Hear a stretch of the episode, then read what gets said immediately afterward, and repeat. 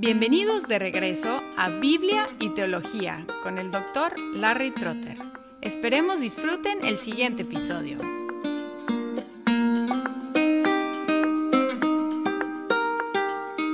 Continuando en los elementos del Ordo Salutis, estamos en el elemento de la conversión que Juan Murray identifica como la combinación de fe y arrepentimiento. En el episodio anterior hablé de la fe y ahora estoy tratando el asunto del arrepentimiento. Ahora algunas definiciones del arrepentimiento. Jesús dijo, de la misma manera, todos ustedes perecerán a menos que se arrepientan. Lucas 13:3. Lutero, su primera tesis de las 95 tesis, cuando nuestro Señor y Maestro Jesucristo dijo, Haced penitencia, ha querido que toda la vida de los creyentes fuera penitencia él utilizando en ese momento la vulgata, donde se traduce haced penitencia, donde la Biblia dice arrepiéntanse.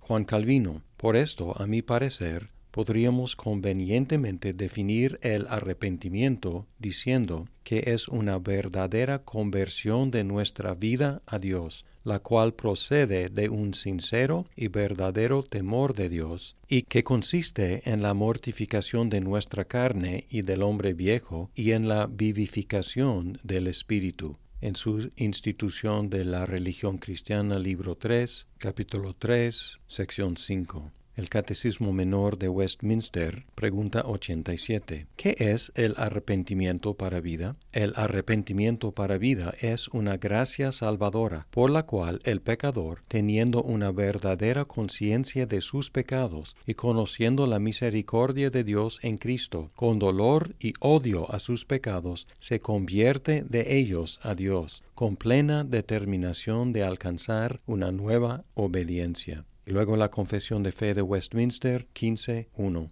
El arrepentimiento para vida es una gracia evangélica y esta doctrina referente a ella debe ser predicada por cada ministro del Evangelio, tanto como la de la fe en Cristo. Ahora algunas observaciones sobre estas definiciones. En primer lugar, el arrepentimiento es tan necesario como es la fe. En Hechos 20:21, Pablo relata Bien saben cómo no rehuí declararles a ustedes nada que fuera útil y de enseñarles públicamente y de casa en casa, testificando solemnemente tanto a judíos como a griegos del arrepentimiento para con Dios y de la fe en nuestro Señor Jesucristo. Aquí Pablo unificando estas dos acciones, el arrepentimiento y la fe.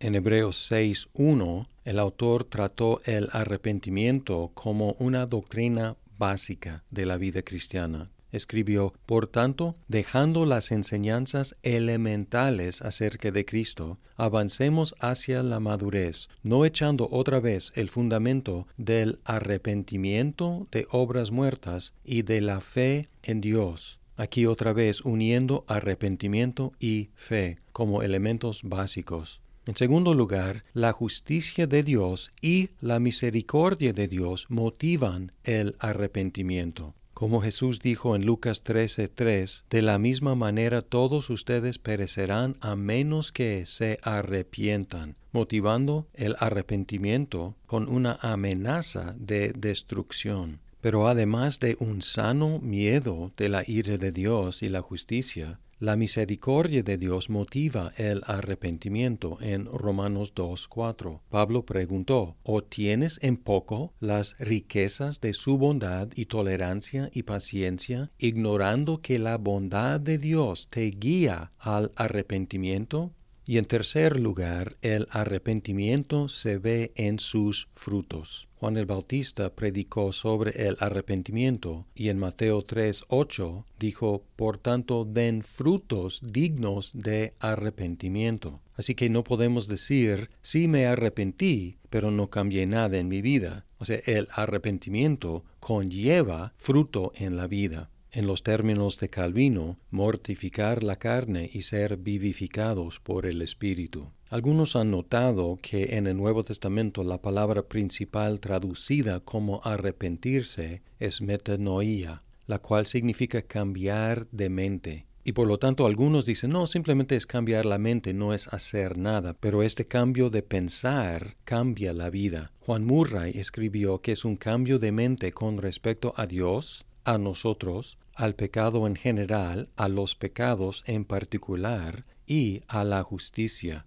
y que este cambio radical de pensar acerca de Dios, nosotros y el pecado y la justicia cambia nuestra vida. Como observamos en el caso de la fe, también el arrepentimiento es una actividad humana. Los seres humanos tenemos que creer, los seres humanos tenemos que arrepentirnos, pero al mismo tiempo los dos son regalos de Dios. En Filipenses 1:29 Pablo escribió, porque a ustedes se les ha concedido por amor de Cristo no solo creer en Él, sino también sufrir por Él, indicando que la fe, y aquí también el sufrimiento por Cristo, son regalos de Dios. Así que la fe es regalo de Dios, dada como fruto o resultado o efecto de la regeneración como vimos en el episodio anterior. También el arrepentimiento es regalo de Dios, dado como resultado de la regeneración, igual que la fe. Así que Dios regenera a una persona y los efectos son la fe y el arrepentimiento, además de otros efectos que encontramos en, por ejemplo, Primera de Juan y en otros lugares.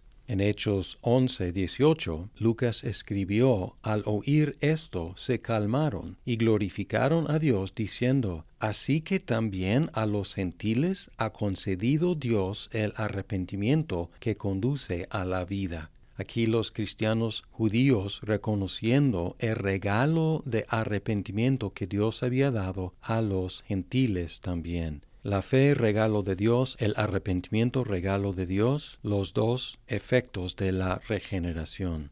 Así que la fe y el arrepentimiento son requisitos para los seres humanos, pero también motivos de dar gracias a Dios, porque son requisitos para los seres humanos y son regalos de Dios al mismo tiempo. Como Agustín oró, da lo que exiges y exige lo que quieras. ¿Qué nos exige Dios? Nos exige ser convertidos, nos exige creer, nos exige arrepentirnos y en el llamamiento eficaz la regeneración, Dios da lo que exige. Ahora, una pregunta es ¿cuál es primero? ¿La fe es primero o el arrepentimiento es primero? Y hay una diferencia de opinión entre teólogos calvinistas. Calvino mismo rechazó la idea de que el arrepentimiento sea anterior a la fe. Él dijo que es clarísimo que la fe tiene que anticipar el arrepentimiento, porque ¿quién va a arrepentirse de sus pecados sin creer en Cristo? Mientras que Luis Berkhoff escribió que es al revés. Tenemos que arrepentirnos para tener fe porque ¿quién va a creer si no vuelve a Dios para creer en Cristo?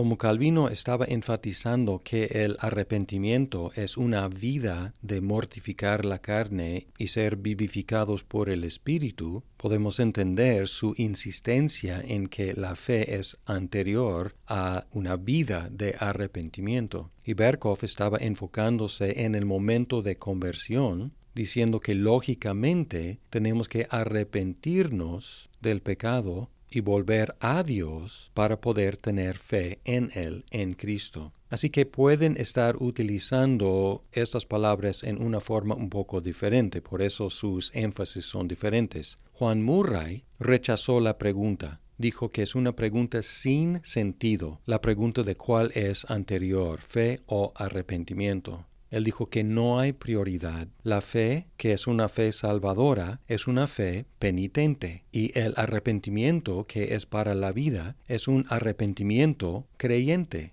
Por eso Él combina la fe y el arrepentimiento en un solo elemento llamado la conversión. Y aunque la fe y el arrepentimiento son igualmente necesarios, Solamente la fe es el instrumento de la justificación, el tema del próximo episodio.